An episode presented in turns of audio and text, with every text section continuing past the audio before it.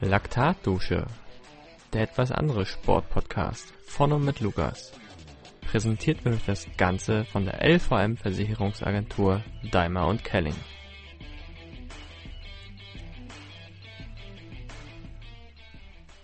Herzlich willkommen zurück, liebe Leute, zur weiteren Folge Nerd Talk mit Max Höflich. Ähm, letzte Woche haben wir ganz gut aufgeräumt, was so Basiswissen angeht. Wir sind ein bisschen tiefer in die Materie eingetaucht und haben dieses gefährliche Halbwissen, was wahrscheinlich alle haben, so wie ich, ähm, bisschen aufgeräumt, gefestigt. Ähm, heute soll es ein bisschen darum gehen, wie setze ich das als Trainer um, sprich Trainingsplanung, Trainingsphilosophie, Verteilung von Hit-Lit, ähm, muss ich wirklich jede Woche über meinem Limit fahren und so weiter. Doch bevor wir jetzt damit starten, frage ich dich mal, Max, nach deiner Einheit der Woche. Was sagst du, was muss man unbedingt einmal die Woche trainieren oder was trainierst du selber gerne einmal die Woche? Ja, da fällt mir spontan ganz strebermäßig mein Dienstagsmorgens ein. Da bin ich äh, immer spät im Labor und habe immer Zeit. Also ich habe das umgestellt dass ich ähm, Dienstag jetzt noch so wirklich als morgens nüchtern Fatmax-Einheit einbaue. Früher habe ich Dienstags schon ganz gerne immer wieder hart trainiert und jetzt bin ich ja auch wieder ein bisschen älter geworden und habe jetzt mache jetzt meistens so nach einem harten Wochenende tut mir das richtig gut.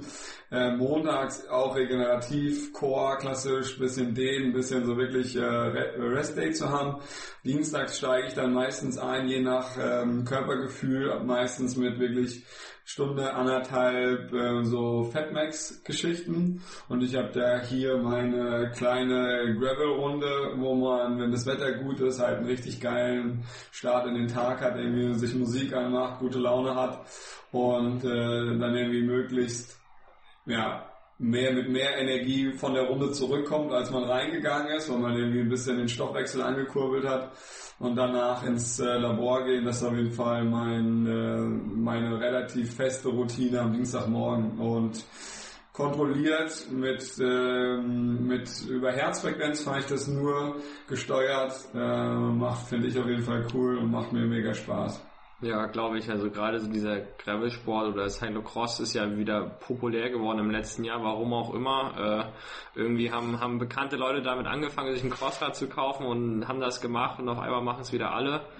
Ähm, ich habe mitgebracht diese Woche, weil irgendwo sind wir jetzt langsam im Mai. Normalerweise werden jetzt Radrennen, Triathlons irgendwo, ähm, dass ich sage, auch einfach mal eine Einheit laufen lassen, so wie es halt kommt. Wenn du halt Bock hast, drauf zu treten, dann trittst du halt mal drauf. Quasi irgendwo so eine kleine Rennsimulation. Ähm, Richtig gut, ja. Finde ich, ist irgendwo langsam wichtig, auch um Motivation Voll. aufzuhalten. Beziehungsweise irgendwie muss man ja die Comms wieder zurückholen, die andere Leute halt weggenommen haben über den Winter. Ähm, ja. Bietet sich da ganz gut an. Und wenn man dann vielleicht noch einen coolen Trainingsbuddy hat, äh, eskaliert das vielleicht manchmal auch. Ähm, aber das ist ein super Punkt, das finde ich auch wichtig. Haben wirklich auch sogar Rennsimulation ist da das, das Wort, was jetzt auch bei einigen meiner Athleten ab und an äh, dosiert, aber natürlich dann im, äh, im Plan steht. Äh, das mache ich dann wirklich sogar so, ne, dass die eine kleine Runde sich raussuchen sollen und im Grunde ähm, ja, vielleicht wirklich schon noch ein, ein Intervallprogramm vorgebe, aber genauso wie du sagst, das ein bisschen mehr nach Gefühl und mit einer kleinen Gruppe oder zu zweit mit einer gewissen Eigendynamik fahren und nicht mehr stumpf nur äh, irgendwie V2 Max Intervalle nach, nach Watt und Sekunden schrubben, sondern so ein bisschen die Kuppe rüberdrücken, dann oben versuchen zu halten, irgendwie drei Minuten vielleicht in der, in dieser V2 Max Range zu sein oder vielleicht sogar ein bisschen drüber erholen und dann nochmal, dass man wieder so ein bisschen mehr Richtung so ein, so ein Rennrhythmus kommt. Ne? Jetzt im, am 13. Mai soll ja das erste äh, in Karbach das Bundesliga-Rennen stattfinden und wenn man da fahren will, dann äh, genau wäre jetzt auf jeden Fall auch die Zeit, wo man nicht mehr mit dem Lineal die Intervalle fährt, sondern wo man genau das braucht. Ja, ja, ja. das Ziel muss es sein, den Trainingsbody abzuhängen, ne? Genau. ähm, da sind wir, glaube ich, auch gleich direkt bei einem wichtigen Thema Trainingsphilosophie. Ähm, das unterteilen wir so ein bisschen zweigleisig. Einmal äh, dieses wirklich knallhart Trainingsphilosophie, bipolarer Trainingsansatz oder doch eher so ein Mischsystem. Und dieses, was ja auch irgendwo so eine Philosophie ist, wer trainiert mich eigentlich? Muss ich das benennen, dass Dan Lorang mein Trainer ist? Oder ähm, weiß ich, wer, wer noch populäre Trainer sind, dass Sebastian Zeller mein Trainer ist irgendwie. Oder geht's halt auch mit so einem No-Name-Buddy oder muss man den überhaupt erwähnen, wer mich zur Bestleistung fördert? Ähm, super, glaube ich, ein spannendes Thema. Fangen wir vielleicht mit, äh, mit zwei, mit dem zweiten zuerst an. Ähm, ich äh, bin da mittlerweile so weit, also ich bin ja über Red Race und über Red Pack selber in einem, in einem Team oder in, einer, in, einer, in einem Bereich unterwegs, wo sehr viel über Social Media und so weiter läuft. Ähm, und ähm, habe da mittlerweile einen relativ äh, auch kritischen Blick drauf. Und ich habe mit den Athleten, mit denen ich anfange oder generell mit allen meinen Athleten, das so, dass wir ähm, darüber sprechen, dass ich mich natürlich freue, wenn die mich verlinken, weil das für mich im Grunde so ein bisschen natürlich auch eine Wertschätzung und wenn, wenn, wenn die nicht happy wären, dann würden sie mich nicht verlinken, so nach dem Motto. Aber das ist genau der Punkt, ich stelle das ähm, Ding frei. Also ich sage immer, der, der, der Hauptgrund, warum wir zusammenarbeiten, ist, der, dass wir irgendwie einen, einen, Prozess in Gang setzen wollen, dass es irgendwie eine Entwicklung gibt, wo es gibt irgendwie ein Ziel, wo wir hinwollen. Und wir versuchen gemeinsam in den Möglichkeiten, die wir haben, diesem Ziel die Sachen unterzuordnen. Und das heißt, wenn das jetzt jemand ist, der irgendwie Bock auf viel Instagram und so weiter hat, dann äh, freue ich mich. Wenn das jetzt jemand ist, der sagt, boah, ich hab, mir geht das richtig auf den Keks, mich stresst das, da sind so viele Sachen, wo ich mich immer vergleiche, die mich unter Druck setzen, dann ähm, fliegt das raus. Und ich habe lustigerweise letzte Woche mit einem Freund darüber geredet. Ähm, Im Moment würde ich sagen, dass äh, fast keiner meiner Athleten mich regelmäßig verlinkt, entweder weil alle äh, unzufrieden sind oder weil ich mit dieser äh, Gangart im Grunde einen sensiblen oder wichtigen Bereich äh, treffe und im Grunde versuche, so eine, auch so eine Art, vielleicht ein bisschen ja, ist jetzt groß gesagt, aber vielleicht so ein bisschen so einen Schutzbereich oder so zu schaffen. Das heißt, im Grunde, ähm, wir arbeiten zusammen, wir konzentrieren uns um unsere, auf unsere Arbeit, auf unsere Schritte und es geht weniger darum, irgendwie, äh, also so, das irgendwie aufzublasen und irgendwie, irgendwie zu pushen, sondern wir wollen im Grunde dem Sport oder der Entwicklung das unterordnen, ganz egal auf welchem Level das jetzt stattfindet ähm, ob man jetzt irgendwie seinen ersten Langdistanz-Ironman halbwegs gut finishen will oder ob man ähm, Bundesliga-Rennen gewinnen will oder irgendwie, weiß ich nicht, irgendwie äh, unter neun Stunden einen Ironman machen will. Äh, das ist im Grunde was, was ich glaube ich heutzutage ähm, diese Social Media und diese Vergleichbarkeit im Grunde ja, man kann es jetzt vielleicht so sagen, die meisten Leute posten ja immer nur die, die Paradetage, wo es alles geil ist, wo man frei hat, wo die Sonne scheint, wo man morgens seine Laufeinheit macht, mittags noch ein Coffee Ride und noch drei PRs gefahren ist. Und wenn du halt dann irgendwie 50 Leuten auf Instagram folgst oder 500 Leuten, dann hat immer einer von denen oder drei, vier so einen Sahnetag ähm, oder gerade Urlaub und ist im Trainingslager und das kann einen, denke ich, schon auch stressen und ähm, Energie kosten. Und das ist genau der Punkt, wo ich dann sage, dann schmeiß es weg. Also dann weg. Ja, ich glaube, das ist äh, ein guter Ansatz, den du da hast. Ähm, auch dieses Wort Stress. Also letzten Endes sind wir wirklich hier, um Sport zu machen, um uns weiterzuentwickeln. Das ist quasi dein Job, Leute zu Höchstleistungen zu bringen oder ähm, sie für Tag X fit zu machen. Ähm, ich sehe das ja selber. Ähm, ich betreue für unser Radteam so diesen Instagram-Kanal mit. Ähm, wir haben auch alle so eine ähm, eigentlich die Ansage, ey, komm, wenn du halt 20 Fahrer hast, dann bräuchtest du halt eigentlich, wenn du Sonntagabends den Trainingspost machst von der Woche, irgendwo eigentlich 60 Bilder. Aber ähm, das ist halt schwierig, weil das, das, das stresst halt, das beeinflusst sich halt beim Training, ähm, weil bei einer harten VZ Max Einheit oder wenn du Intervalle allgemein trainierst, wirst du ja jetzt nicht irgendwo extra noch irgendwo ein Bild davon machen, sondern meistens passiert es wirklich bei diesen Coffee Rides oder wenn du halt Grundlage fährst, aber meistens ist ja dann auch so, da brauchst du wirklich dieses perfekte Wetter ähm, und das ist halt wirklich so, so ein Stressfaktor, das musst du halt mögen und wenn du das magst, dann, dann machst du das wirklich gerne. Ähm, sieht man glaube ich auch ganz gut bei den Profis, da kann man ganz gut erkennen, wer macht sowas gerne und wer macht es halt nur für ja. die Sponsoren oder so weiter. Ja. Ähm, ist das glaube ich auch ähm, eher so, so ein Ego-Ding nachher für den Trainer. Also quasi, du weißt ja, dass du gute Arbeit machst, so und das zahlen dir ja quasi deine Athleten mit Erfolgen zurück. So, ähm, das alles andere ist ja nachher so ein Benefit.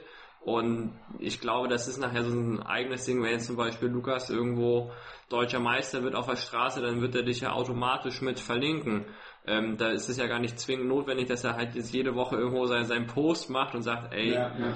jo, heute hat mich Max wieder richtig gekillt mit seinen Einheiten oder so. ja, nee, das ist super spannend. Also da ist auch, das, das würde ich auch komplett äh, trennen. Also ich bin schon jemand, der ähm, viel Wert auf eine sehr gute und eine ähm, professionelle Umgangsform legt. Und ich habe auch mit einigen Athleten darüber gesprochen, dass, dass mir das sogar ähm, manchmal zu wenig ist oder dass man so diese diese Wertschätzung, dass es, also dieses Trainer-Athlet-Verhältnis ist ein sehr ähm, fragiles oder ein sehr spezielles, würde ich sagen.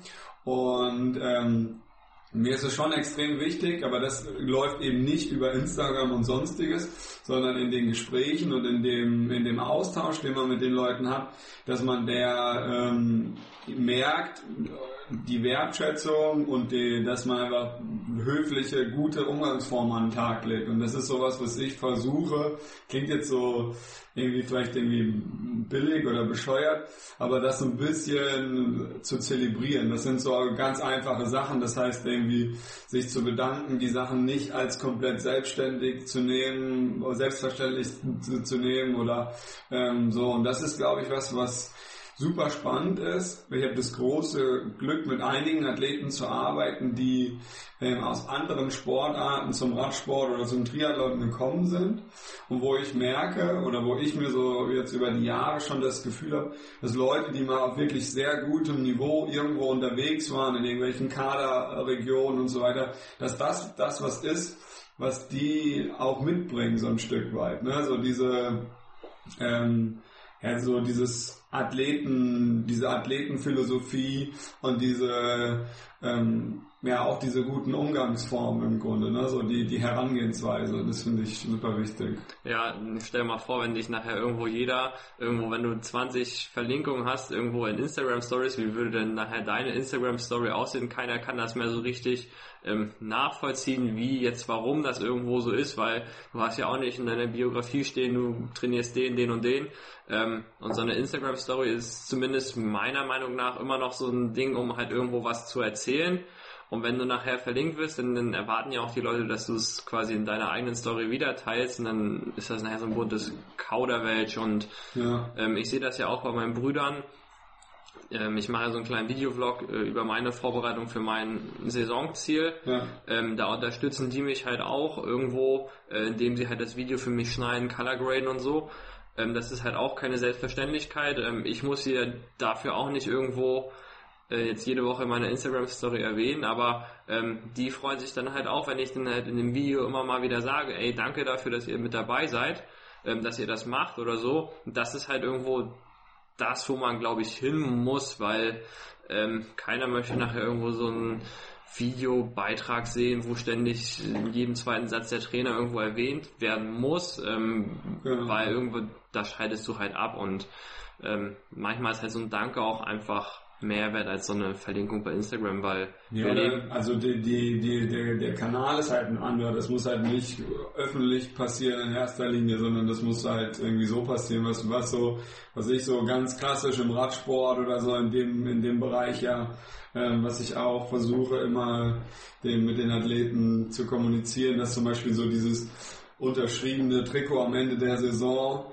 oder sonst irgendwas für, für die Jahre, wo ich mit den Leuten dann arbeite, dass das für mich einen super hohen Stellenwert hat im Grunde sowas, ne? dass das ein super cooles mit irgendwie viel Tradition und viel in einem guten in einem guten Kontext irgendwie eine, eine, eine, hohe Form der, der Wertschätzung für mich und für die Arbeit mit dem Athleten oder für unsere gemeinsame Arbeit ist, was ich, was ich super cool finde, sowas halt irgendwie, ne? Ja, das bleibt halt für die Erinnerung so, ne? Also ja. so, so eine Story, die verschwindet halt nach 24 mhm. Stunden oder irgendwo, wenn es blöd wird, wird dein Instagram gehackt, dann ist halt auch alles irgendwo weg, da, da hast du halt nicht so richtig ja. was von und ähm, sei es dann halt auch irgendwo im Training, ähm, kann man sich ja auch irgendwo revanchieren, wenn halt irgendwo jemand mal so einen schlechten Tag hat, dann kannst du halt sagen, ja, pff, du fährst jetzt hier neben mir oder so und ich freue mich, dass du halt ordentlich leidest oder halt irgendwo so andere ja.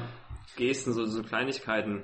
Auf der anderen Seite ist es natürlich auch so, muss man auch sehen, ist auch bei, bei uns beim Redpack so, dass im Grunde mittlerweile das natürlich auch von Firmen, von Sponsoren teilweise erwartet wird. Also dass da natürlich eine Balance irgendwie oder irgendwie ein Kompromiss gefunden werden muss.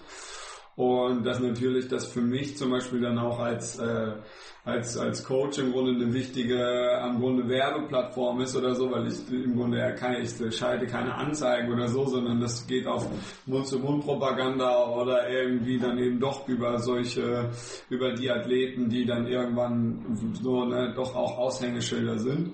Und das ist aber, glaube ich, wichtig, dass man da mit jedem oder jeder für sich auch eine gute Umgangsform findet und ähm, das eben nicht in, in so einen zusätzlichen Stress ausartet, ne? weil das ist so, wenn man jetzt über Trainings Load Management oder wenn wir darüber sprechen, dann ist so, denke ich immer, das Bild, was man im Kopf haben sollte, wir haben halt ein Level, ein Tank an Energie und egal für was das jetzt raufgeht, ob jetzt für Arbeit, für familiären Stress oder für irgendwelche Sachen ähm, oder wenn man umzieht oder irgendwelche Faktoren von außen kommen, die, für die man gar nichts kann oder eben fürs Training, ähm, du musst halt im Grunde mit diesem einen Energietank alles managen.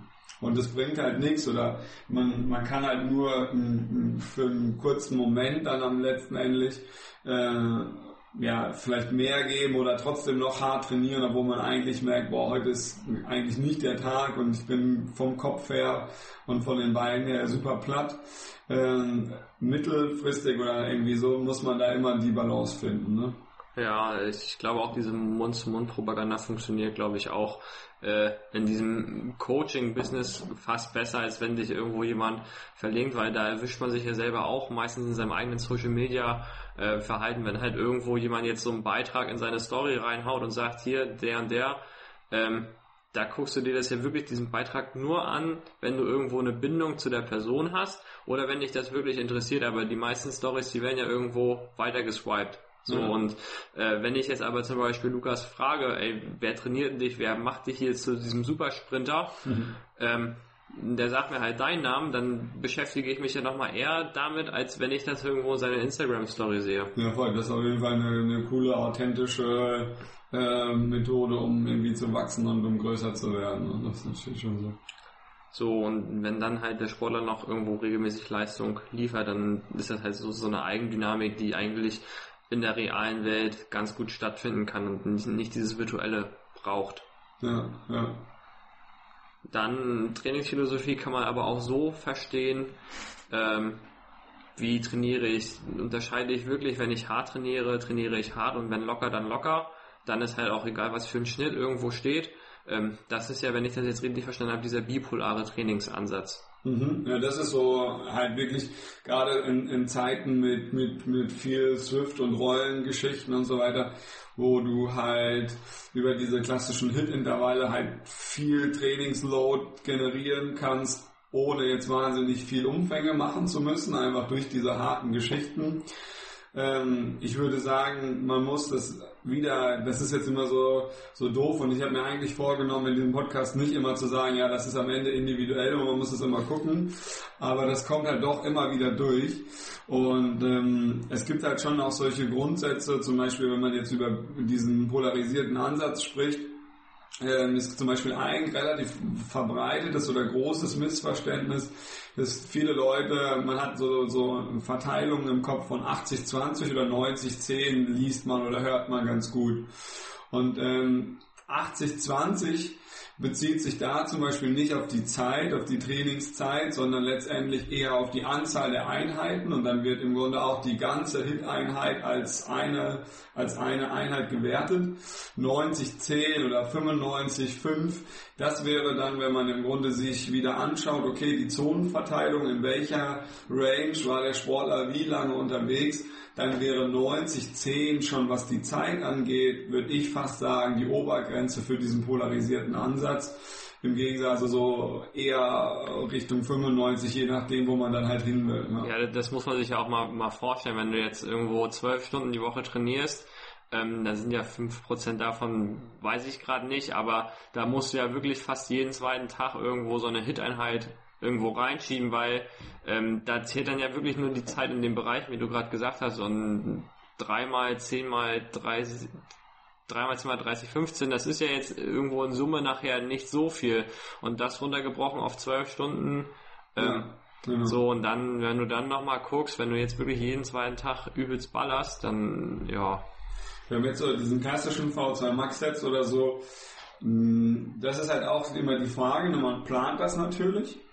Ähm, letztendlich die Zeit, also das ist halt das, dieser Common Sense mittlerweile, würde ich sagen, dass der beste Trigger auf einen V2 Max Zuwachs, äh, Zuwachs zum Beispiel generiert wird, wenn du dich in der Range von 90 bis 95 Prozent deiner V2 Max aufhältst und dann eben nicht nur einmal fünf Minuten und dann komplett grau bist und Feierabend machst, dann hast du vielleicht, wir haben es letzte Woche erwähnt, dann verschenkst du noch am Anfang diese 60, 90 Sekunden der, dieser Aufladephase und hast halt dann im Grunde drei Minuten oder so in dieser Range.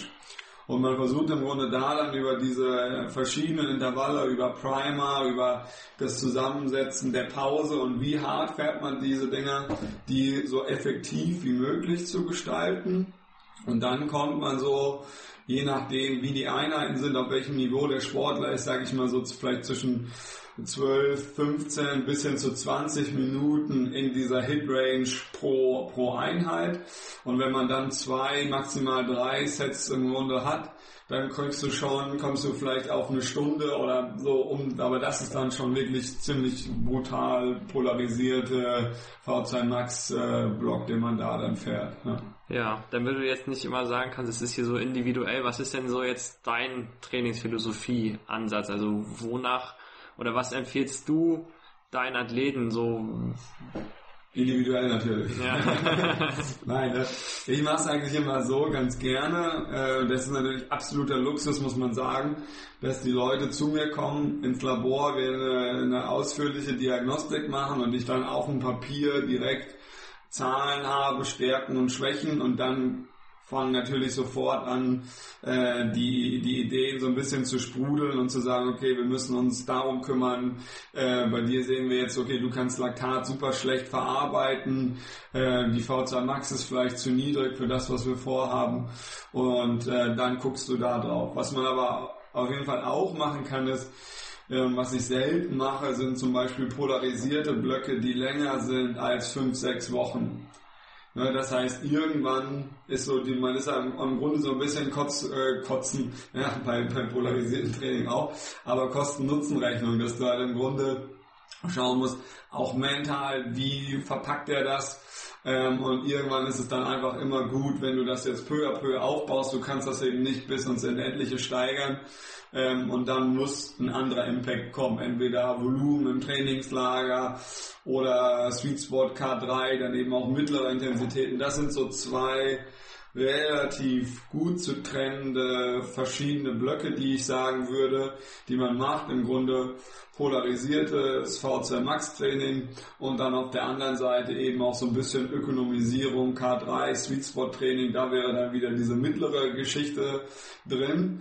Und je nachdem, jetzt ist diese Corona-Zeit natürlich schwierig, da man schlecht planen kann, kann man dort im Grunde auch äh, Schleifen drehen. Also ne, man macht dann vielleicht einen vier Wochen V2 Max Block, setzt einen anderen Schwerpunkt und baut dann nochmal einen ein, um einfach äh, Variationen zu haben und um ähm, Sachen zu machen, die, die eben auch für gut für die Motivation gut sind. Ja, jetzt ähm, hast du ja quasi gerade schon von so Trainingsblöcken gesprochen. Ähm, du als Trainer, du hast ja irgendwo immer so in deinem Kopf diesen groben Fahrplan, wenn du halt die, die Daten von deinem Athleten nach der Diagnostik gesehen hast, ähm, wo man dran arbeiten muss.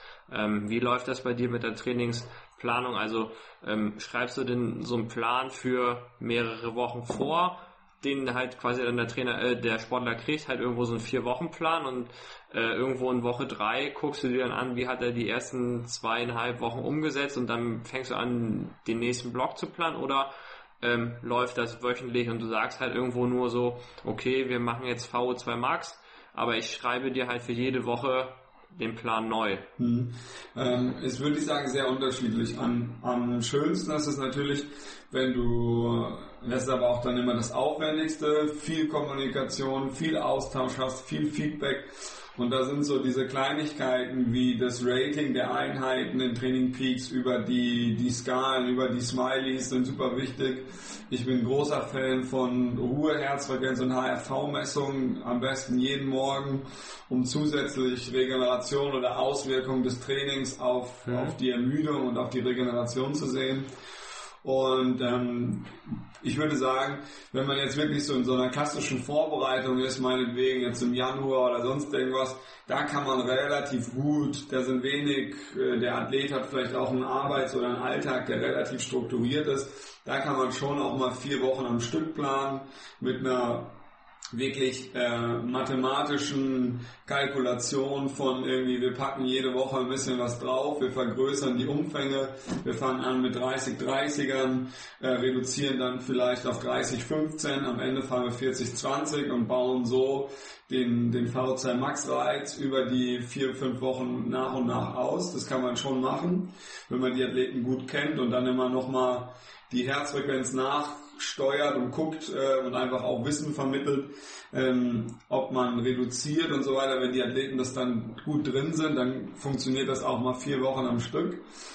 Wenn du jetzt unmittelbar vor einem Wettkampf bist oder wenn jetzt irgendwie was was umstellt, dann ist es wirklich auch äh, Woche zu Woche. Also wo man dann wirklich gucken muss, schauen muss, okay, Reisestress, irgendwie, was weiß ich, dann wie, wie bist du regeneriert, was sagt dein Gefühl, wann ist das nächste Rennen, regenerieren wir noch, versuchen wir noch ein bisschen äh, Sprints reinzubauen, um wir sozusagen diesen den Punch zu generieren oder wo setzen wir den Schwerpunkt? Ja, das würde mich nämlich gleich zu meiner nächsten Frage führen und zwar äh, Lukas Carstensen, der war jetzt, also gefühlt war er über ein Jahr in Thailand unterwegs. Ja. Ähm, seine letzte Diagnostik bei dir hat er, glaube ich, irgendwo letzten Sommer gemacht, im August oder so war das. Ja. Ähm, danach ist er halt nach Thailand irgendwo abgereist. Wie, wie habt ihr das jetzt über die Zeit, also er ist mittlerweile wieder in Europa, wie habt ihr das so mit der Trainingsplanung, Steuerung gemacht? Weil letzten Endes, ähm, letztes Jahr im August eine Diagnostik und jetzt haben wir April und er ist jetzt erst wieder zurück.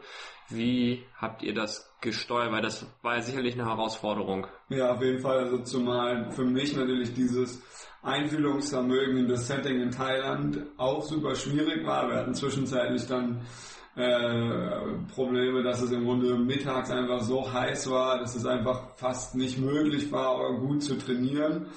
Ähm, dass man dann irgendwie morgens und abends zwei kleine Einheiten hatte oder sonst irgendwas, also solche äußeren Einflüsse.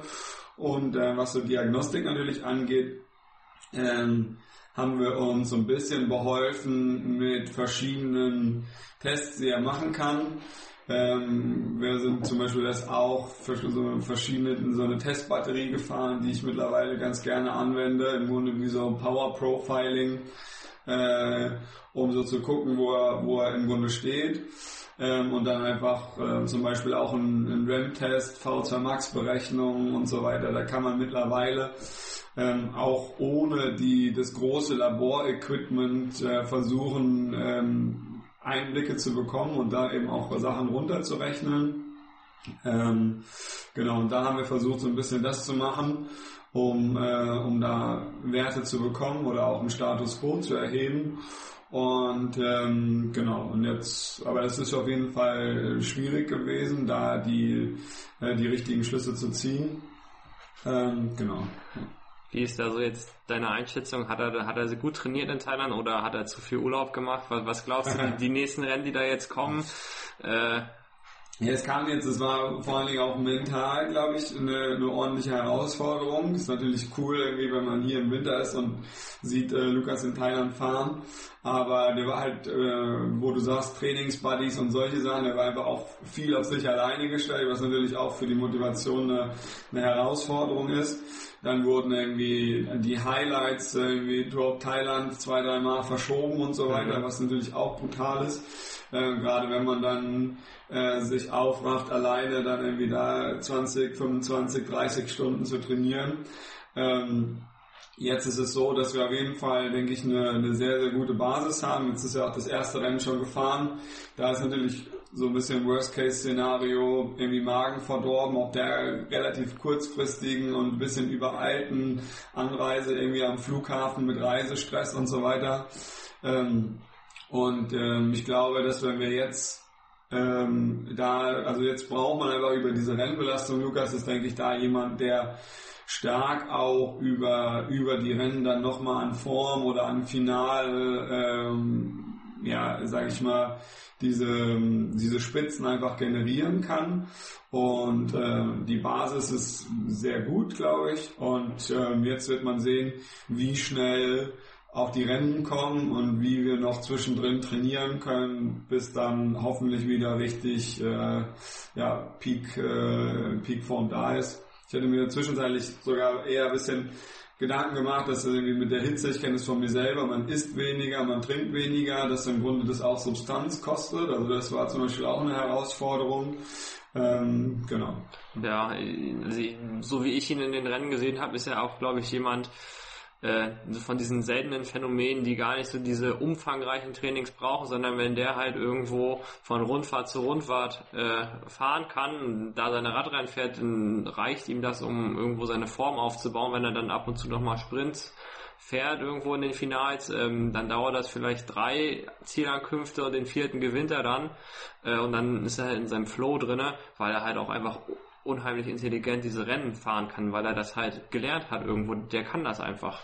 Ja, ja, das auf jeden Fall. Also das, das ist, glaube ich, bei, gerade wenn wenn es um Sprinten geht, dann kann man natürlich diese Physiologie ein Stück weit versuchen vorzubereiten, aber im Grunde ist das einfach dann die Eintrittskarte und dann wird gepokert und das ist, äh, wird im Rennen gemacht. Und da hat man dann, äh, das ist dann für mich auch immer spannend. Also das ist eine, auch wieder, wenn es so um Trainingsphilosophie geht, nochmal was, wo ich mich auch ähm, im Grunde versuche sogar bewusst zurückzuhalten, wo man, wo ich im Grunde versuche, wo ich diese Trennung, zum Beispiel wie man, wie ich es von Bora kenne, die eine sehr harte Trennung zwischen Coach und Trainer und eben sportlichen Leiter, was eher dann Taktik und eher, also das ist nochmal eine ganz andere Rollenverteilung mhm. und ich sehe mich da auch eher jemand als jemand, der mit Lukas zusammen versucht, die, die Hausaufgaben zu machen und die Basis zu bilden, um dann bestmögliche äh, ja, Karten fürs Pokerspielen bereitzustellen und dann äh, geht's los.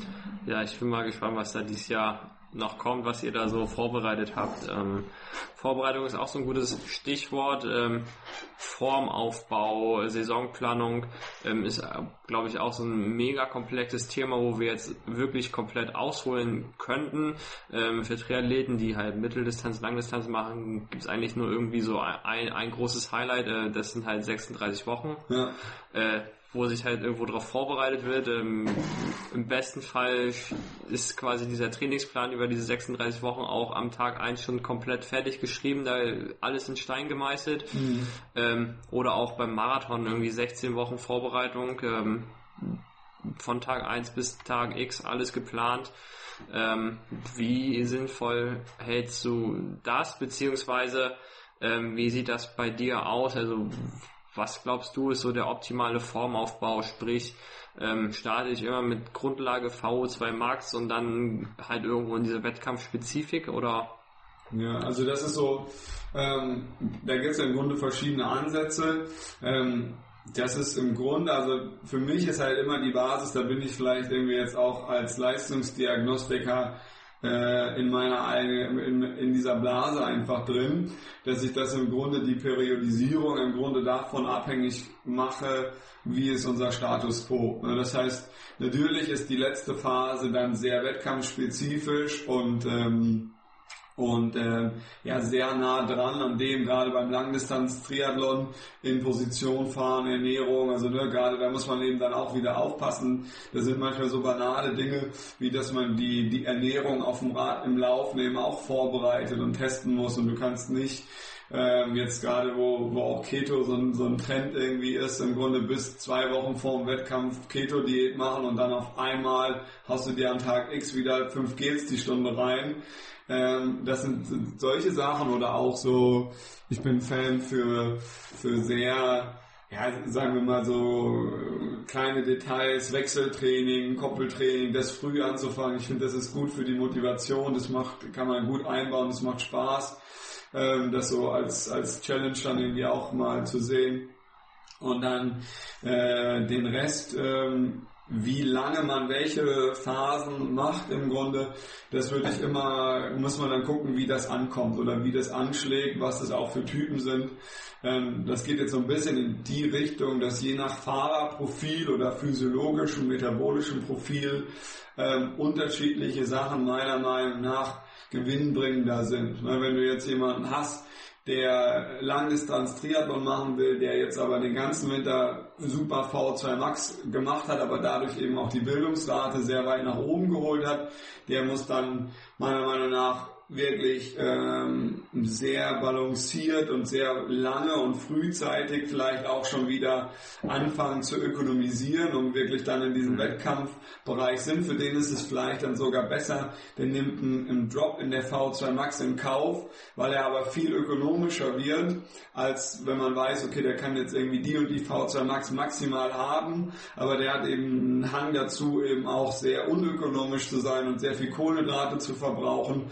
Und da muss man, muss man abschätzen, was ist wertvoller. Ne, was ist, und das ist zum Beispiel ganz cool bei modernen Diagnostiken oder bei den Tools, kann man sich diese Auswirkungen durchrechnen lassen. Also ich kann im Grunde, wenn wir einen Test haben, kann ich mir anschauen, okay, was passiert mit dem Fettstoffwechsel, was passiert mit der Schwelle, ähm, wenn wir jetzt zum Beispiel die Bildungsrate von 0,6 auf 0,4 runterbekommen. Oder was ist besser? Ist es besser, die bleibt bei 0,5 und wir versuchen noch die VO2 Max zu steigern? Mhm, und das ja. ist, äh, genau. Nicht schlecht. Also ähm, kannst du mir quasi nachher am Ende sagen, äh, kannst zu, sagen wir 95 Prozent kannst du meine Endzeit voraussagen, so ungefähr. Das also wenn, wenn wir unter Laborbedingungen, wenn wir davon ausgehen. Rein, also was die Energiebereitstellung angeht, würde ich sagen, habe ich da schon ein paar sehr gute Erfahrungen gemacht, einfach über den Worauf das dann im Grunde hinausläuft, ist relativ simpel. Das heißt, man guckt sich an, ähm, wie groß ist äh, Körperfett, Muskelmasse.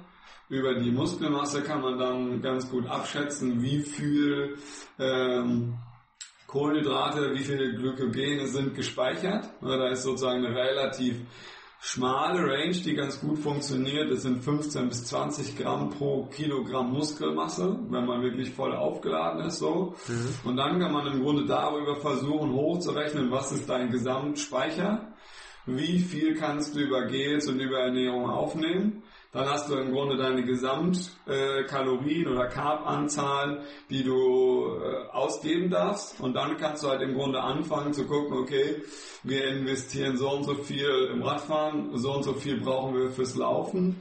Und das ist natürlich rein nur diese eine Schiene, aber das ist zum Beispiel das, was mich im Triathlon ähm, auch reizt, dass du das auf der einen Seite versuchen kannst, so präzise vorherzusagen und dass dann aber an Tag X auf einmal alles anders sein kann. Ja, ne? da reicht ja dann schon, wenn das irgendwo über 30 Grad ist oder so, dann geht ja die komplette Rechnung genau. gar nicht mehr auf. Äh, am Ende ist dann der Trainer schuld, weil der hat gesagt, ne, das ist ja ganz klar, liegt nie am Athleten selber oder so. Oder du verlierst deine Gelflasche was weiß ich, ja. in, der, in der ersten Kurve oder sonst irgendwas und dann ist auf einmal richtig Stress. Ja, ähm, spannend wäre für mich noch zu wissen, ähm, so, so ein Formaufbau ist ja quasi irgendwo nahezu immer gleich irgendwo nachher im, im Radrennen. Also wir, wir, sprechen jetzt mal kurz über, über Radsportler. Ähm, wenn jetzt jemand mitten in der Saison zu dir wechselt als Trainer, äh, wie ist da die Bestandsaufnahme und wie managst du das, wenn du halt irgendwo feststellst, der war halt irgendwo das ganze Frühjahr nicht fleißig und es gibt noch zu viele Baustellen, die wir beheben müssen, aber eigentlich fangen nächste Woche auch schon die Radrennen an. Ja. So Leute habe ich natürlich nicht. äh, ja, es ist, es ist, das ist natürlich wirklich, sage ich mal, immer die so ein bisschen, naja, was heißt Worst-Case-Szenario, aber es ist natürlich, wenn du jetzt im April kommst äh, dann ist einfach äh, die, die, entweder das Kind schon halb im Brunnen gefallen oder die Hausaufgaben gemacht. Wenn im Mai die Rennen anfangen, dann hast du, da muss man einfach offen, ehrlich kommunizieren und muss sich die Sachen sagen. Und wenn da jemand kommt, äh, der nicht fit ist und der diese Rennen hat, äh, das ist noch nicht oft vorgekommen, aber ich habe auch schon Leuten davon abgeraten, ihr Highlight dann im Grunde in Angriff zu nehmen, weil meiner Meinung nach das nicht funktioniert hat oder weil ich das nicht mehr ähm, gerade biegen kann. Ja, das nicht mal, sondern weil, weil einfach die Erwartungshaltung und der Ist-Zustand meiner Meinung nach nicht kommt, also du kannst nicht irgendwie sagen, okay, ich will meinen Ironman in so und so finishen. Ähm, ich habe jetzt aber, keine Ahnung, ich bin jetzt irgendwie einen Fuß gebrochen, ich kann jetzt sechs Wochen nicht trainieren. So, also manche Sachen und da muss man sagen, das ist halt wirklich, Ziele sind wichtig, äh, und Ziele sind irgendwie der Motor für fürs Training und für diese Sachen, aber wenn diese Ziele halt nicht realistisch sind, äh, dann dann komme ich in Teufelsküche, wenn ich als, als, als Sportwissenschaftler oder als Trainer äh, praktisch drei Monate lang sage, ja, ja, passt schon, passt schon, passt schon. Und dann ist Tag X und ich weiß so im Hinterkopf, ey, so, also das ist halt eine offene und ehrliche Selbsteinschätzung und Kommunikation ist da, ist da unablässlich so. Und da muss man dann einfach gucken. Man kann natürlich dann einfach versuchen. Und auch über ein gutes Beispiel ist zum Beispiel, ähm, jetzt gerade in diesen Corona-Zeiten diese Swift-Bundesliga-Rennen oder diese Swift-Serien, die es gibt, die für viele Leute eine hohe Motivation sind und, und, und irgendwie man kann sich vergleichen, man kann sich testen, man hat im Grunde ein Highlight, das kann man nutzen, aber das kann natürlich auch ein bisschen konträr zu dem sein, was man eigentlich im Training gerade macht. Und das ist genau das, das Ding. Ich will mündige Athleten haben. Ich sage, also da redet man dann drüber. Was ist wichtiger? Läufst du Gefahr, wenn wir das jetzt nicht machen, dass du irgendwie die Lust verlierst und gar keinen Bock mehr hast im Grunde? Oder ähm, sind wir, bist du irgendwie fein und wir, wir kümmern uns um unsere Baustelle und lassen den, den das außen vor? Oder machen wir irgendwie, finden wir einen Kompromiss? Also das ist nichts also das ist genau das, was ich, äh, was ich auch schon mal gesagt habe, glaube ich. Die letztliche Entscheidung muss der Athlet treffen, weil nur dann habe ich das Commitment und nur dann habe ich im Grunde ähm, ja auch die die diese Voraussetzung, um wirklich hart und irgendwie Ausdauersport ist nun mal äh, kein Fußball, so, sondern das ist einfach so, das ist einfach braucht, man braucht eine sehr, sehr hohe Eigenmotivation, man braucht irgendwie Muße und man braucht Spaß daran, irgendwie fleißig zu sein. Und das ist genau das, was ich auch in den Athleten suche. Ich suche jetzt nicht immer nach nach V2 Max von 70 plus, sondern ich suche Leute, die Bock haben und äh, motiviert sind, für ihre Ziele zu arbeiten. Und das ist das, was mir so Spaß macht, dabei zu sein. Ja, ich glaube, das ist auch irgendwo so das Geheimnis für das Erfolgsrezept, wenn du quasi ähm, jemanden hast, der sagt, ich muss nicht, sondern ich möchte, ich will, ich habe da Spaß dran, irgendwie ist mir auch gerade egal, ob es regnet oder nicht, äh, ich will jetzt einfach draußen Rad fahren oder so, dann ist das ja viel effektiver für dich, als jemanden zwingen zu müssen, dass er Rad fährt. Ja, auf jeden Fall. Ähm, auf der anderen Seite kann das ja natürlich auch ähm, ausufern, wenn du nachher Leute hast, die zu motiviert sind, die zu viel wollen, die dir dann halt sagen, ey, ich möchte hier die Swift Series fahren und ich möchte aber auch das Training, so wie du es für richtig erachtest, machen. Ähm, was mich zu meiner nächsten Frage bringen würde, wann würde ein Training sinnfrei, beziehungsweise wann wird es quasi zu hart, dass es mich quasi gar nicht mehr weiterbringt. Also ich würde da wieder auf diese klassischen 4x4 oder 4x8 kommen oder auch 3x13 30, 15, ähm, weil irgendwo, wenn du nachher ein hohes Grundniveau hast und das regelmäßig machst, dann wird das ja irgendwann relativ einfach.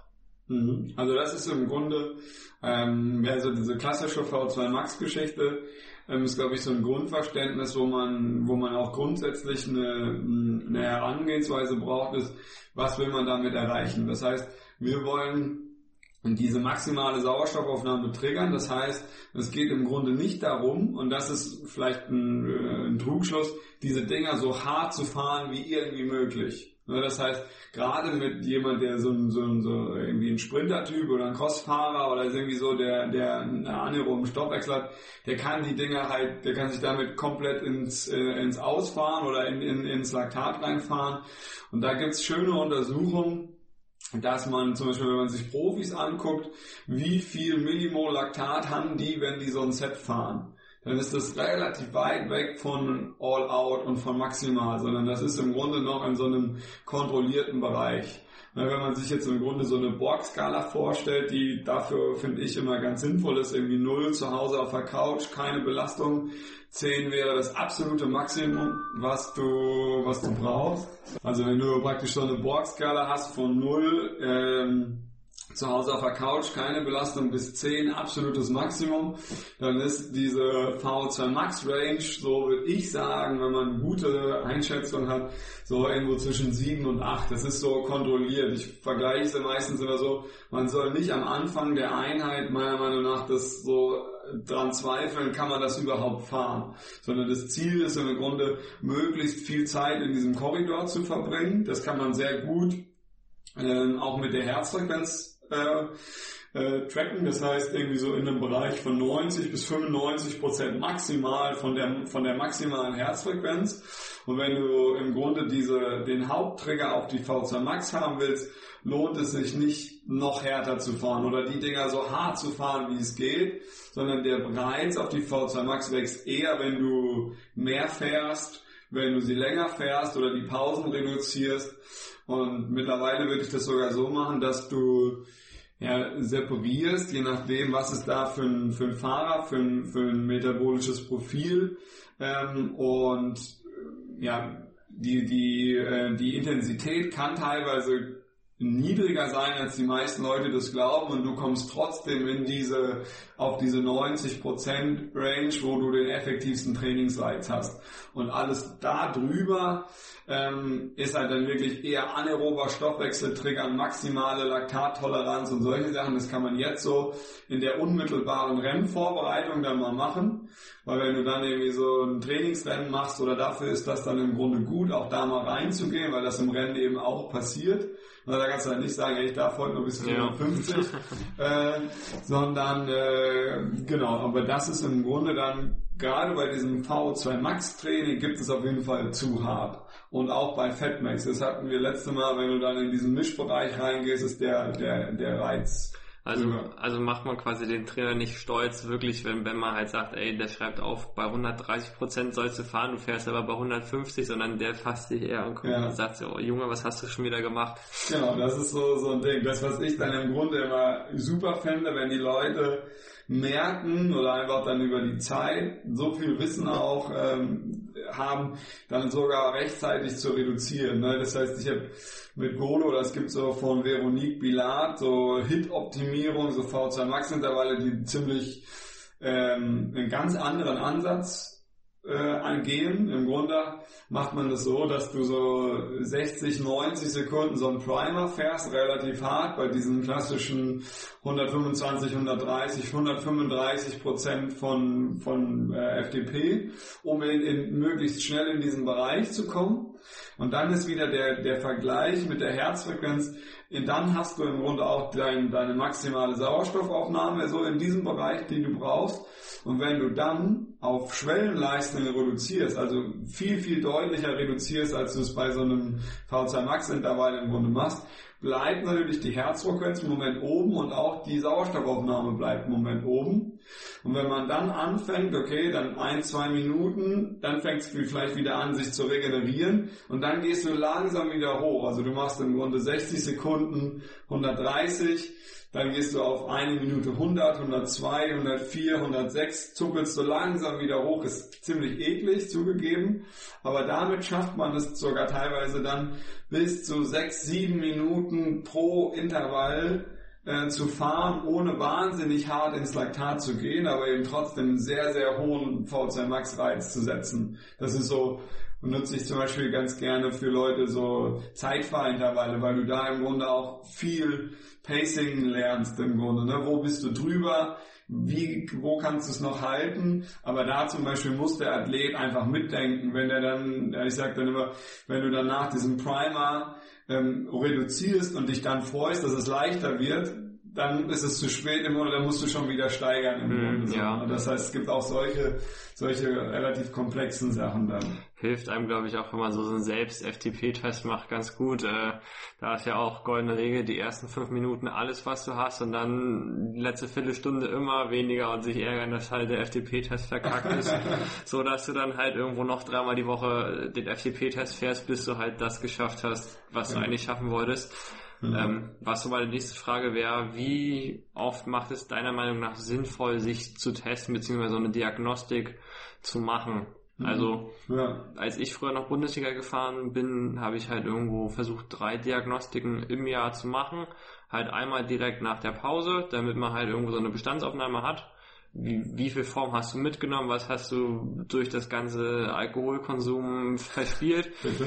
Ähm, dann irgendwo so mh, zwischen Januar und März irgendwo eine gemacht, nachdem du halt irgendwo so ein knappes halbes Jahr wieder trainiert hast, um zu gucken, wie stehst du vor den Rennen und dann halt irgendwo im Sommer nochmal eine. Ja, und das auf jeden Fall Premium, ne? Also wenn man das macht mit mit, mit äh, vollem Programm im Labor, ist man schon wirklich äh, sehr, sehr gut aufgestellt. Ähm, ich mache das ähm, so, dass man ein, zwei große Tests braucht und dann kommt man eigentlich ganz gut hin, wenn man dann zusätzlich noch mit solchen ähm, Critical Power Tests, also ich kombiniere das dann so ein bisschen und suche mir das so ein bisschen zusammen, wie ich es brauche oder ähm, wie man dann eben auch, das ist halt so eine so Grundsatzfrage, ne? das heißt, diese Diagnostiken und auch diese, gerade diese All-Out äh, FTP-Test, das ist für mich was, was ich sehr bewusst und sehr dosiert einsetze und was man auch als Athlet, glaube ich, so sehen muss, weil das einfach, also es gibt im Grunde so bei mir die goldene Regel im Grunde, wenn so ein Test ansteht, dann wird er nicht abgebrochen. Wenn du halt überpaced hast, hast du überpaced oder du fährst es zu Ende. Ich nutze das auch als so ein bisschen Mentaltraining oder das ist nicht diese, es gibt nicht diesen Notaus daraus und dann sagst du, ey, fahr ich morgen nochmal und fahr ich übermorgen nochmal so lange, bis mein Wunschwert dasteht. Das ist, glaube ich, eine, eine falsche Herangehensweise an diese Tests. So funktioniert das nicht. Ähm, sondern man, man bereitet das vor, man hat so ein bisschen diese Anspannung, man kann das irgendwie aufbauen, man sollte da auch eine gewisse Anspannung dann eben damit reingehen. Und dann ist aber dieses All-Out, dieses Tiefgehen für mich als Trainer was, was ich, äh, wenn man das selber macht, weiß man, was man da den Leuten abverlangt. Und das ist nicht was, was ich jede Woche oder jede einmal im Monat darauf schreibe, nur um mein Training zu, zu validieren im Grunde. Ne? Da muss man im Grunde meiner Meinung nach vorsichtig und dosiert mit umgehen und im Gegenteil eher dann noch solche Lit-Max-Tests mal machen oder diese, diese unteren Bereiche. Das ist wunderbar, weil da hat man Test und Training in einem. Es ist auch nicht so schlimm oder nicht so hart. Und dann natürlich, was halt geil ist, wenn man über so Testwettkämpfe oder im Radsport ist halt der, der große Unterschied. Du hast halt dann viele Werte, wenn viele Rennen gefahren werden und siehst im Grunde daraus ganz gut, was passiert. Ja, das wäre vielleicht noch so eine Frage und zwar Szenario, irgendwo Lukas macht einen Test bei dir im Oktober. Ähm, du hast halt einen Ausgangswert und dann lässt du ihn irgendwo drei Monate trainieren und dann kommt er wieder zu dir ins Labor und macht nochmal einen Test, eine Diagnostik. Ähm, zu wie viel Wahrscheinlichkeit Trefferquote hast du, ähm, dass du quasi den Wert, den er irgendwo nachher in der Diagnostik haben wird, dass du den voraussagen kannst, so ungefähr. Machst du sowas manchmal? Äh, wir machen immer Laktatraten im Grunde. also, also wenn du jetzt irgendwie 5 Minuten Set fährst oder so, dann irgendwie, keine Ahnung, wie viel Millimol sind gerade drin oder so. Ähm,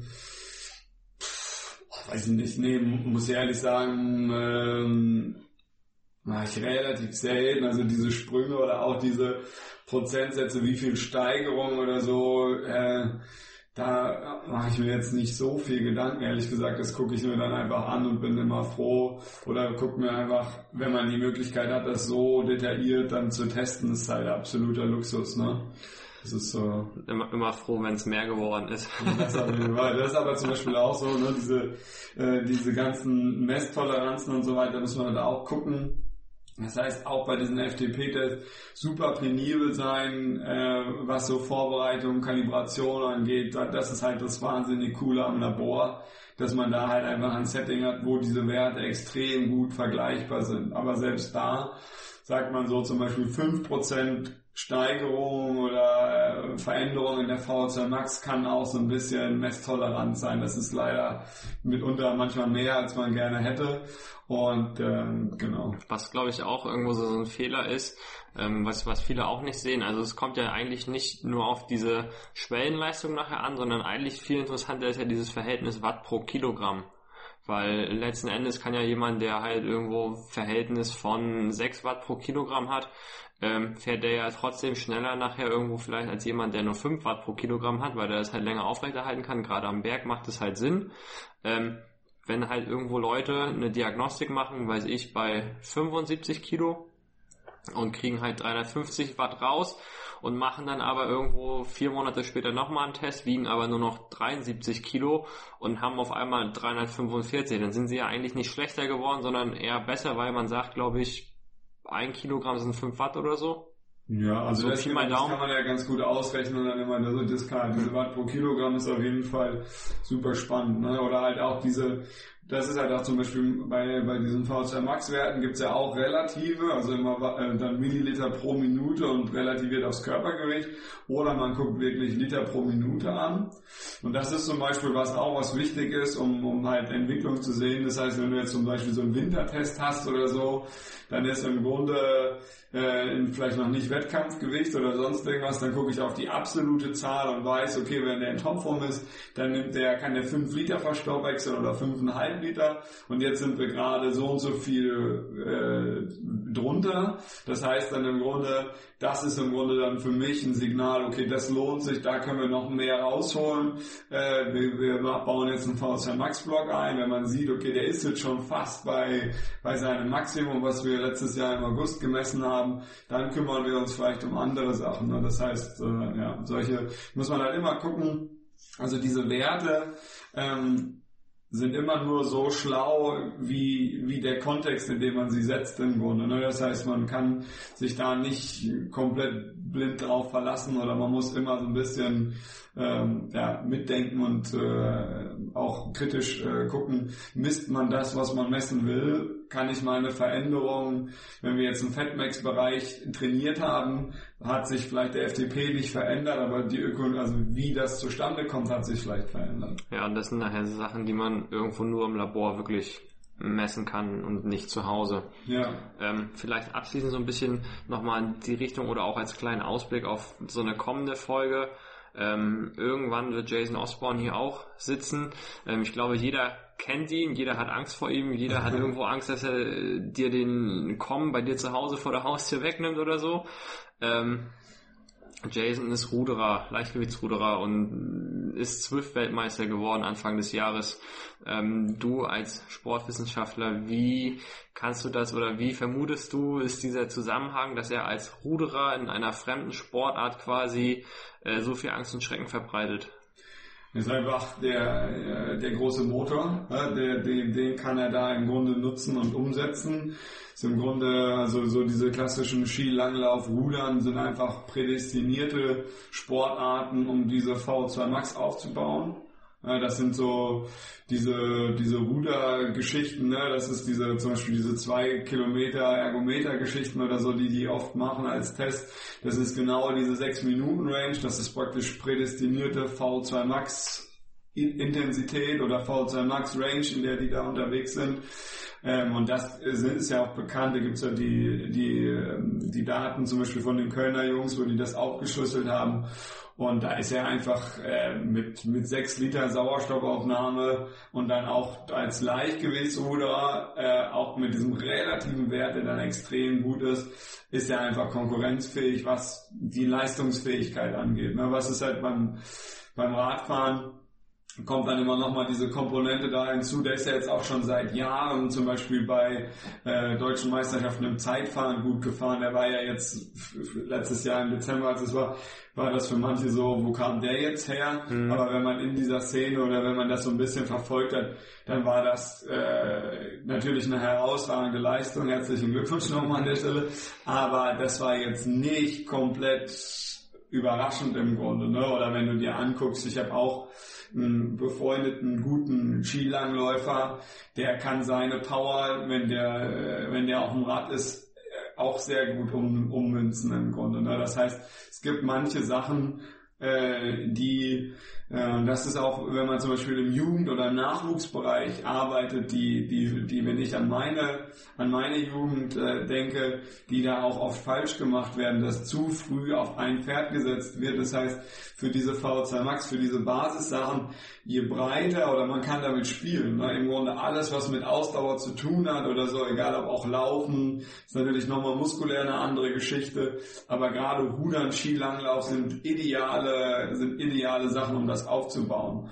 Und äh, genauso wie jetzt irgendwie da ähm, der Skibergsteiger bei Bora, äh, der andere, der da eben auch hervorragende Werte hat und wo es jetzt im Grunde fast spannender ist zu gucken, kann der das umsetzen? Genau, kann ja. der das im Radrennen dann, wenn es irgendwie eng an eng ist und wenn es darum geht, wer kommt als erster irgendwie in den Berg unten rein? Kann der, kann der seine Power dann letztendlich, das ist wieder dieses Pokerspiel, was dann im Radsport reinkommt, was halt so spannend auch ist, dass man halt ähm, ja auch äh, das äh, anwenden können muss, ne? Oder dass das einmal hast das Vorbereiten, die Physiologie und das andere ist dann eben die Anwendung. Ja, das ist so der spannende Punkt, der halt im Radsport damit reinkommt. Du brauchst halt auch dieses Bike-Handling irgendwo. Ähm, Oder das Team auch allein schon. Ne? Wenn wir jetzt an so das, was man hier oben fahren kann, irgendwelche äh, Lizenzkriterien oder so, wenn du da als Einzelsportler bist, wenn du, da hast du so viel schwerer, irgendwie dich an, an die richtige Gruppe im richtigen Moment da dann zu platzieren, als wenn du halt ein, ein, Team hast, wenn dann sagt, okay, jetzt ist keiner von uns dabei, die holen wir zurück oder wir versuchen immer einen mitzuschicken. Das ist halt das, wo was halt äh, was halt auch so spannend einfach ist. Ne? Ja, ich bin gespannt, was da irgendwo nach Olympia bei Jason Osborne passiert. Voll. Äh, auch irgendwo andere, so Ben Zwiehoff oder ein Anton Peitzer, wie die sich irgendwo schlagen Ja. im Peloton. Ähm, das bleibt alles spannend und das wird, glaube ich, auch zeigen, dass halt irgendwo so eine Sportwissenschaft ähm, auch nur eine Wissenschaft ist, die halt irgendwo gewisse Fehler irgendwo mit sich bringt und nur weil halt jemand die besten Laborwerte hat, heißt das nicht, dass er irgendwo der beste Radfahrer nachher am Ja. Ende ist. Gibt's auch, da gibt's auch in der in der Geschichte schön belegt äh, Beispiel. Es gab, glaube ich, die jemals höchst oder mit der höchsten gemessenen VZ Max Werte, die es gibt. Ähm, ich jetzt den Namen nicht im Kopf, aber äh, das war jemand, der ist dann auch vom irgendwie vom Fußball so Quereinsteiger. Der hat irgendwie seine ersten Diagnostik gemacht mit knapp über 70. Dann hat er angefangen zu trainieren und war dann bei über 90 oder hat herausragende Werte. Ähm, der ist dann auch irgendwie Junioren Zeitfahr-Weltmeister oder so mal geworden, aber der ist nie Profi-Radfahrer geworden, weil da im Grunde ähm, das da dann an anderen Fähigkeiten gefehlt haben. Und das ist zum Beispiel, finde ich super cool. Also ich habe das, ich bin ja im Grunde in meinem Werdegang so ein bisschen so, so, so eine klassische On-Off-Geschichte gefahren. Das heißt, ich habe früh angefangen mit Mountainbiken, bin mit zwölf Rennen gefahren, war dann irgendwie mit 15 auch mal irgendwie in irgendwelchen Kader-Sachen drin, habe aber mit 17 dann komplett da das an Nagel gegangen, weil ich keinen Bock mehr hatte. Äh, da können wir mal anders drüber sprechen. Und dann ähm, immer wieder zurückgekommen, habe aber in der Zwischenzeit zum Beispiel dann fünf Jahre mit so einer Leistungssport äh, dann bin zum Klettern gekommen oder so. Und da war für mich ein ganz, ganz spannender äh, Moment, der sich bis heute irgendwie in meinem Kopf äh, gehalten hat, ist, dass da Leute waren, die waren viel besser als ich. Die waren, die hatten viel besseres Gleichgewicht, besseres Verständnis von den Bewegungen, waren beweglicher. Ich war damals schon ein unbeweglicher Radsportler.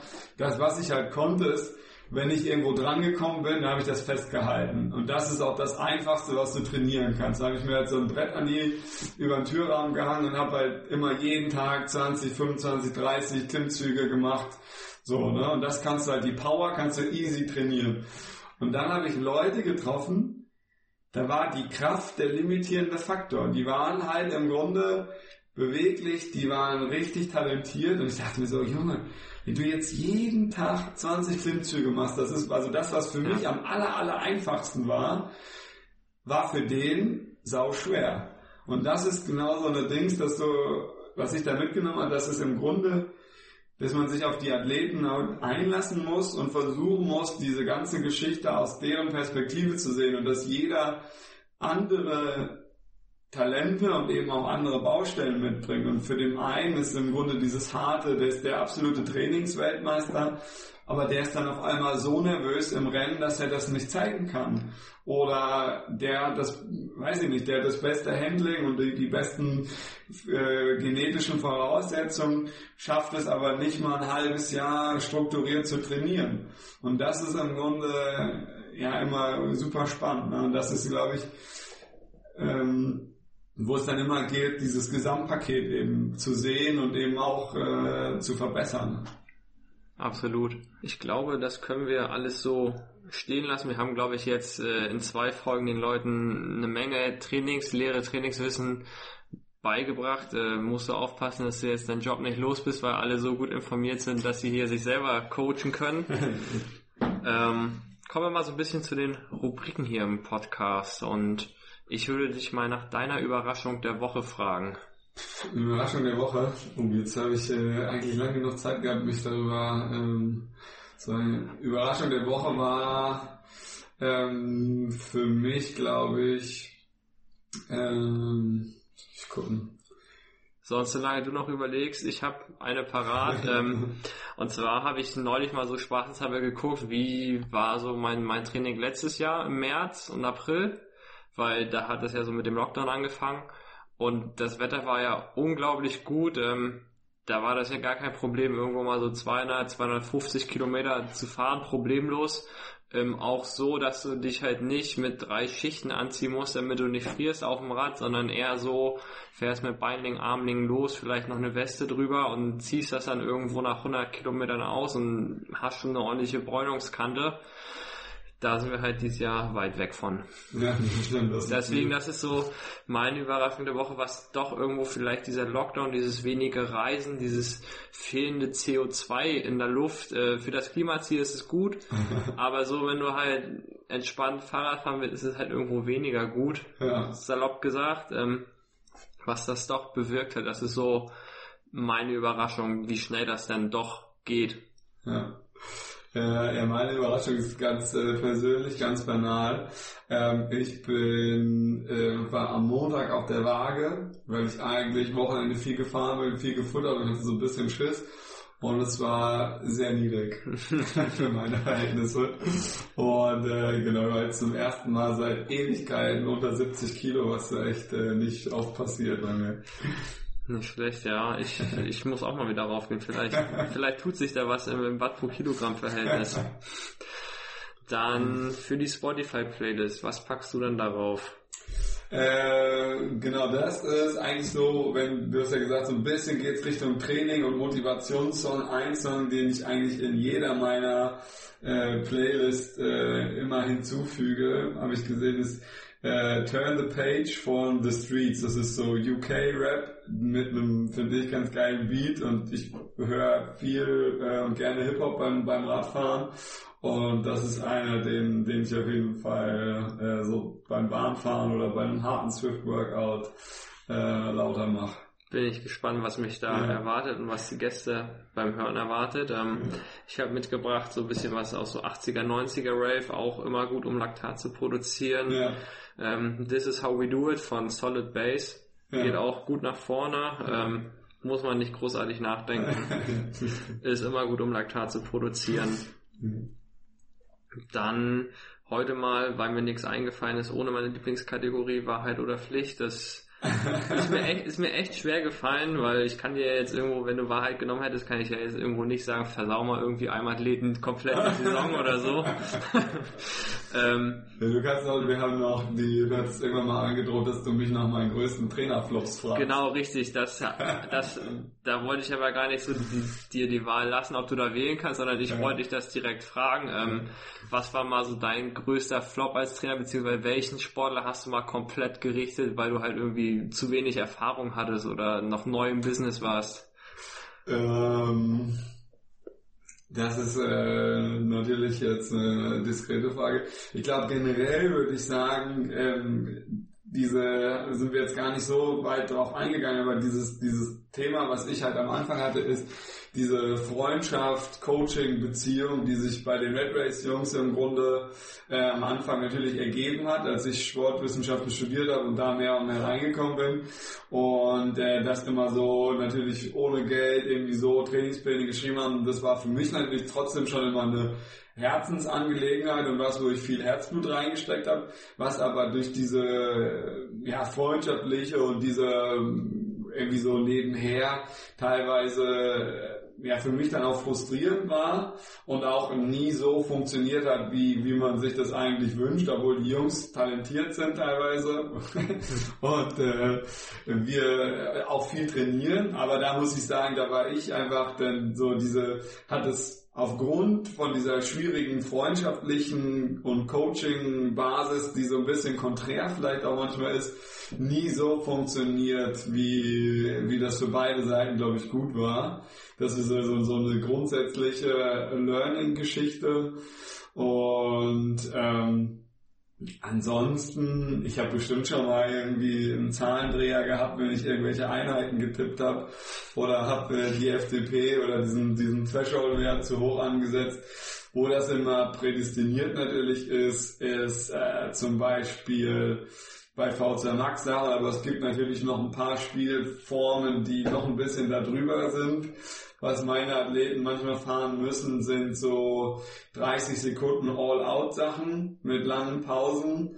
Und am Anfang, also das ist, äh, da muss man höllisch aufpassen, wenn das jemand, das programmiere ich dann irgendwie, weiß ich nicht, mit 300% FDP, ist aber natürlich nur ein Platzhalter. Hm. Äh, wenn das aber dann jemand versucht, auf der Rolle zu fahren, äh, ist das, ist das relativ äh, Furchtbar. Na, ja. ich, ich sehe schon kommen immer so zwei, zwei Tippfehler, wenn aus 30 Sekunden 300 Sekunden ja. werden. Ja, oder wenn aus 60 Kilometer 600 werden oder so. Würde ja vielleicht irgendwo zu Corona irgendwo passen, neue Limits. Ja, wir Trend, ja.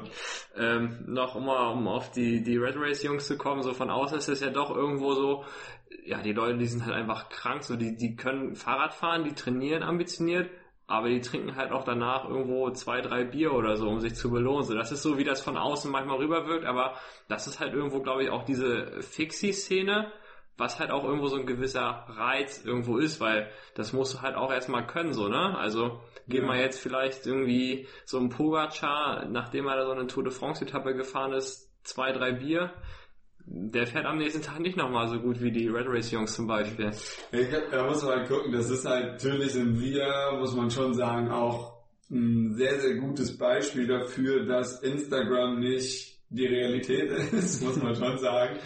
Also wenn ich so mich umgucke und mir angucke, was die Jungs machen oder wie die, äh, ja, also das ist schon auch teilweise auf wirklich sehr, sehr ambitionierten Niveau. Und da ist das, wo wir uns alle treffen, dass wir irgendwie auf der einen Seite natürlich äh, Hobby und Amateure sind und Spaß haben wollen und es irgendwie uns, uns vor allen Dingen darum geht und halt einfach eine Freundes, also wir sind halt kein gecastetes Team, sondern es ist einfach aus einem Freundeskreis entwickelt und das äh, äh, ist natürlich auch super cool, aber auf individueller Basis äh, ist das mitunter schon, schon äh, auf hohem Niveau da äh, hier wird kein Weizen gegessen, da wird kein, äh, keine Ahnung, ich trinke auch extrem wenig Alkohol oder eigentlich gar nicht. Und äh, das ist, da ist glaube ich Image vielleicht nicht manchmal so die ganze Wahrheit. Äh, aber natürlich die Red Race Partys, Tour de France oder sonstige Sachen, äh, Ingo sagt immer, äh, da haben wir noch nie unterperformt. Die gibt's natürlich auch. Dann, was war so dein persönlicher Sportmoment? Das kann jetzt als Athlet sein, aber auch vielleicht irgendwo, Leo Diekmann hatte das zum Beispiel damals gesagt, dass für ihn als Maler Siegmund damals, ich glaube, eine Medaille bei der EM geholt hat, ja. war das für ihn halt auch irgendwo so, so ein Prestige, weil das ja. zeichnet halt dich als Trainer aus. Deswegen würde ich dir das freistellen oder du sagst für beides irgendwo was. Ja. Ähm, genau, also für mich persönlich ist auf jeden Fall so, dass es so, ich äh, mache mir oft Gedanken darüber, äh, warum oder wieso ich das mache, warum ich auch immer noch irgendwie so doch selber ambitioniert trainiere, obwohl ich jetzt über die Jahre, wo ich mehr und mehr arbeite, äh, irgendwie weniger Rennen fahre. Äh, und ich suche immer so diese diese, diese Balance in so einem Rennen zwischen Anstrengung und zwischen äh, irgendwie Adrenalin und zwischen äh, Erschöpfung im Grunde. Und da muss ich schon sagen, von der Atmosphäre und was da herausragend war, waren so diese Fixed Gear Red Hook Rennen, weil du war einfach ein Riesenfeld. Das Level war irgendwie so, dass du das Gefühl hattest, boah, ich als kleiner Amateur fahre jetzt irgendwie dann doch gegen so Ex-Bahnprofis und sonstiges, also, also wirklich ein, dann doch mitunter obwohl Fixgear und obwohl so war das Niveau mittlerweile über die Jahre ist das richtig krass geworden. Und ich hatte das äh, Vergnügen, ich bin zweimal in New York, in Brooklyn gefahren. Und äh, das war von der Stimmung schon extrem. Also das ist dann abends in der Dämmerung so mit Halbblick auf, äh, auf Manhattan und so weiter. Und da dann im Anschluss das überlebt zu haben auf der einen Seite und sich komplett verausgabt zu haben und dann das Bier zu trinken, das, das macht schon Riesenspaß. Und auf jeden Fall mittlerweile würde ich aber sagen, dass so richtige sportliche Highlights bin ich, obwohl ich da ja auch noch äh, sage ich mal, um, hoffentlich äh, noch, noch erfolgreicher werde als Trainer, ähm, sind natürlich so, dass das erste Profirennen, was Lukas gewonnen hat, im Grunde ist für mich äh, natürlich super, super cool und ein geiler Moment gewesen. Oder auch ähm, ja einfach so die die Wertschätzung, die da, die damit einhergeht, wenn wenn Leute kommen und ich weiß, wie wir angefangen haben, die ersten Gespräche und auf welchem Level man jetzt ist, das ist schon, das ist schon so diese dieses, ich würde es gar nicht an einem Moment dann festmachen oder an einem Ergebnis, aber so äh, einfach äh, da auf so zu wissen, dass ich da meinen kleinen Beitrag leisten kann, so das ist schon schon cool, das macht Spaß. Ja, um nochmal auf Lukas zu sprechen zu kommen und Erfolge, ähm, das Team Beigate, die haben ja jetzt einen neuen Radhersteller. Ich glaube, da kommen sowieso noch ein paar mehr Erfolge, weil das, was so Lukas auch immer gesagt hat, so ja, das Rad, was ich bisher hatte, das war jetzt, das war gut, aber äh, es war jetzt noch nicht so, dass du damit perfekt irgendwo im Sprint diesen optimalen Vortrieb hast, den du halt eigentlich brauchen willst oder haben möchtest. Ja. Ähm, das neue Rad soll das wohl ziemlich können. Ja, ja, das ist so jetzt halt auch wieder auf diese, ja, ein bisschen mehr Aerodynamik, ein bisschen voll integriertes Cockpit, solche Sachen, ne? Das sind so was, was dann irgendwie im Sprint bei hohen Geschwindigkeiten natürlich irgendwie die Steifigkeit und die Aerodynamik, wo es dann schon äh, auch vom, für den Kopf her einfach ein geiles äh, Gefühl ist, wenn man da weiß, okay, das ist jetzt schnelleres Material einfach so. Ne? Ja. Dann mit wem fährst du so am liebsten trainieren? Das ist eine gute Frage. Ähm, das ist, ich trainiere, muss ich sagen, sehr gerne und sehr viel alleine, weil ich das einfach, äh, das ist mein Ausgleich zum, zum Arbeiten, zum, zu diesem ganzen Coaching-Ding. Da, das ist so ja. mein, mein, mein Moment, wo ich den Kopf frei mache, wo ich eben nicht über irgendwelche Sachen äh, fachsimpel oder so. Im Moment, das war so mein Corona-Invest, äh, war wieder aufs Mountainbike zu steigen und wir haben eine, eine ganz kleine, aber coole Truppe, die wo wir regelmäßig in den Harburger Bergen sind. Und derjenige, mit dem ich da am häufigsten unterwegs bin, ist Paul Lindenau. Äh, danke für die Nominierung an der Stelle. Ähm, und ja, genau, so wird's. Ja, ähm, ich wollte gerade irgendwas sagen, aber ist mir gerade irgendwie wieder entfallen. Entfallen, ja. Egal, machen wir weiter im Programm. Vielleicht fällt mir nochmal ein. Ähm, machst du lieber, ach ja, jetzt ist mir wieder eingefallen, äh, ich dachte, du sagst jetzt irgendwie einen coolen Namen für dein Trainingsparty und dann hast du als erstes gesagt, äh, alleine und ich dachte, jetzt kommt so als Begründung, weil dann kann ich halt irgendwo meinen Trainingsplan besser abarbeiten, kann ich eher meine Bereiche fahren, aber Kopf frei kriegen ist auch okay. Voll, absolut. Also das ist so mein Ding. Ich habe letztes Jahr auch bin voll auf diesen langen Gravel-Trend aufgesprungen, habe so mit Red Race einmal so rund um, rund um Hamburg die, das Loop gemacht. Das war so mein, mein so der erste 10-Stunden-Ride. Ähm, und dann bin ich nochmal diese Orbit-Geschichte gefahren. Äh, das habe ich mir also hatte ich mega Respekt vor und ich war auch immer der Typ, der gesagt hat, boah, diese mega langen Sachen, ziehe ich einen Hut vor, aber es ist irgendwie nicht meins. Äh, aber ähm, so mit der Kombination Offroad und ein bisschen Spielen immer mal wieder Stücke, Phasen von der Strecke kennen, dann wieder unbekannte Sachen zu haben, äh, ist auf jeden Fall super reizvoll. Stimmt, das hatte ich gesehen. Ihr war, glaube ich, so mit so die Trendsetter für das, du musst mindestens 200 Kilometer im ersten Lockdown fahren oder so. Damit du irgendwie so Prestige hast. ähm, sagst du, du machst lieber so mal einen entspannten Coffee Ride oder doch ambitioniertes Training mit, mit Plan irgendwo und Anhalten zum Kaffee trinken, das gibt's bei mir nicht. Äh, doch, anhalten zum Kaffee trinken auf jeden Fall, so, vor allen Dingen auf, auf den langen äh, Wochenendrunden äh, gibt's äh, ist immer der Running Gag, dass man irgendwo oder ich dann den, den Bäcker kennt, der auch sonntags nachmittags auf hat. ähm, Fritz verflucht mich da immer ein bisschen, wobei wir da auch eine gute, einen guten äh, gemeinsamen Nenner gefunden haben.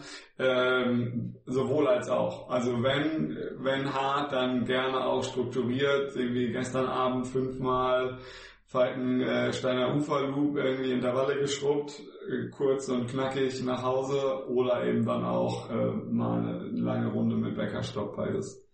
Okay. Die Mischung. Ja, die Mischung macht irgendwo so das, das Quäntchen Absolut. Glück. Ähm, abschließend deine Nominierung. Wen würdest du hier auf die VIP-Gästeliste setzen? Ja, äh, jetzt bin ich gespannt. Ich habe natürlich, ich hoffe, ich habe diese Nerd Talk-Runde, ähm, äh, bin dem gerecht geworden. Äh, eventuell, um da anzuknüpfen, würde ich einmal auf jeden Fall äh, Björn Kafka äh, nominieren. Ist jetzt natürlich kein Hamburger, sitzt in München, ist äh, aber auch ein sehr erfahrener äh, Trainer und ein spannender Austauschpartner. Der hat um ein Tool gebaut, wo man diese ganzen FTP-Tests und so weiter da auf jeden Fall das meiste rausholen kann. Das wäre auf jeden Fall spannend und auch sehr praktisch. Mit dem habe ich äh, regelmäßig Kontakt zum, zum Austausch und wir machen unseren Nerd Talk, wenn man so will.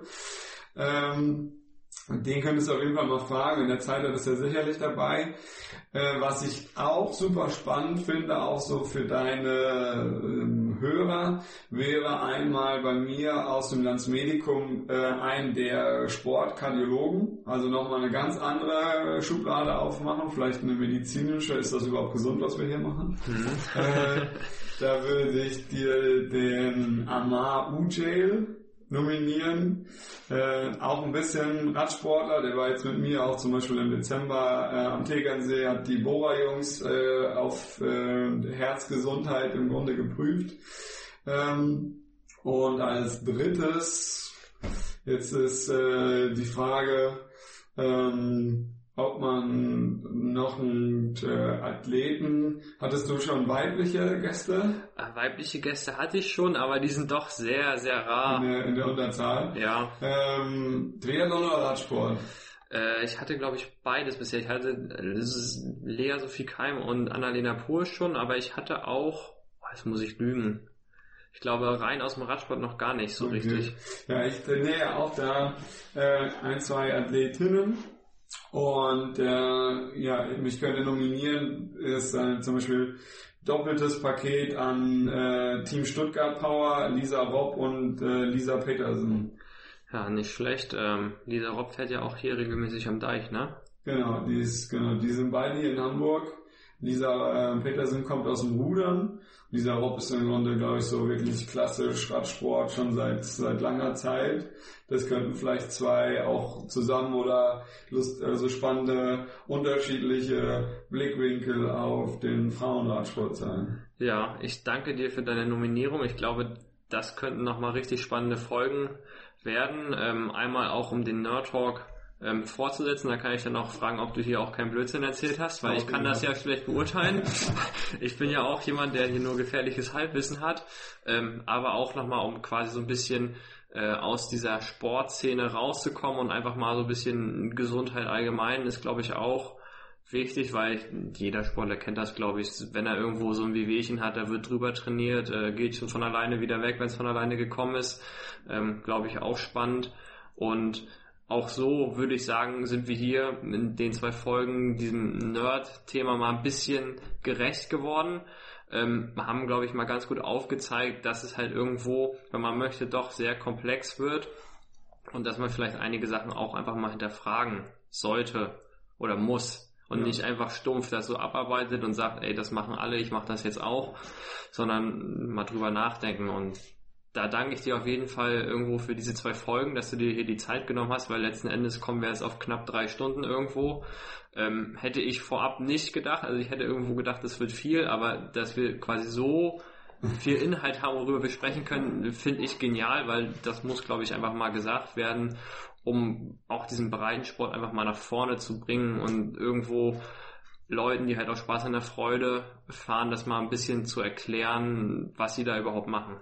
Ja, ja, cool. Dann freue ich mich. Also das ist immer spannend. Ich habe äh, auch das Vergnügen ab und zu im Grunde so im, im Bereich von, ähm, gibt so angewandte Sportwissenschaften im Seminar äh, Studentenunterricht zu geben und das ist immer spannend, mit Leuten darüber zu sprechen und immer diese Verknüpfung, das sind dann in der Regel Medizinstudenten, die halt nochmal einen anderen Blickwinkel haben und das macht mir immer, immer großen Spaß. Vielen Dank äh, nochmal für die, für die Einladung. Und ähm, ja, wenn es nochmal, wenn sich jetzt äh, wahnsinnig viele Leute die Hände über den Kopf zusammenschlagen und wir nochmal ein Q&A oder sonst irgendwas machen müssen, äh, dann können wir das auch irgendwann nochmal machen. Ja, immer wieder gerne, würde ich mich glaube ich auch äh, drüber freuen, weil ähm, ich finde das halt ein mega spannendes Thema, super komplex und ich glaube, da gibt es irgendwo nicht dieses, jetzt sind wir zu tief drin oder das wird zu viel oder das ist zu wenig, sondern das ist halt so, so ein, nimmt immer eine gewisse Eigendynamik und ich glaube, ähm, du sammelst ja auch als Trainer nochmal irgendwo so Erfahrung. Vielleicht kannst du dann noch so den einen oder anderen Flop mehr erzählen, wo du halt mal jemanden komplett zersägt hast oder ähm, selber. Ja. ähm, wäre ich auf jeden Fall dafür, dass wir das irgendwann nochmal machen. Vielleicht auch irgendwo mal ein bisschen in diese Fixie-Szene reingehen, weil finde ich halt als Bahnradsportler, als ehemaliger auch mega spannend. Von daher würde ich sagen, wir hören uns demnächst wieder. Bleibt gesund. Ebenso. Und ne, setzt das fleißig um hier. ciao, ciao. Bis dann, macht's gut. Tschüss.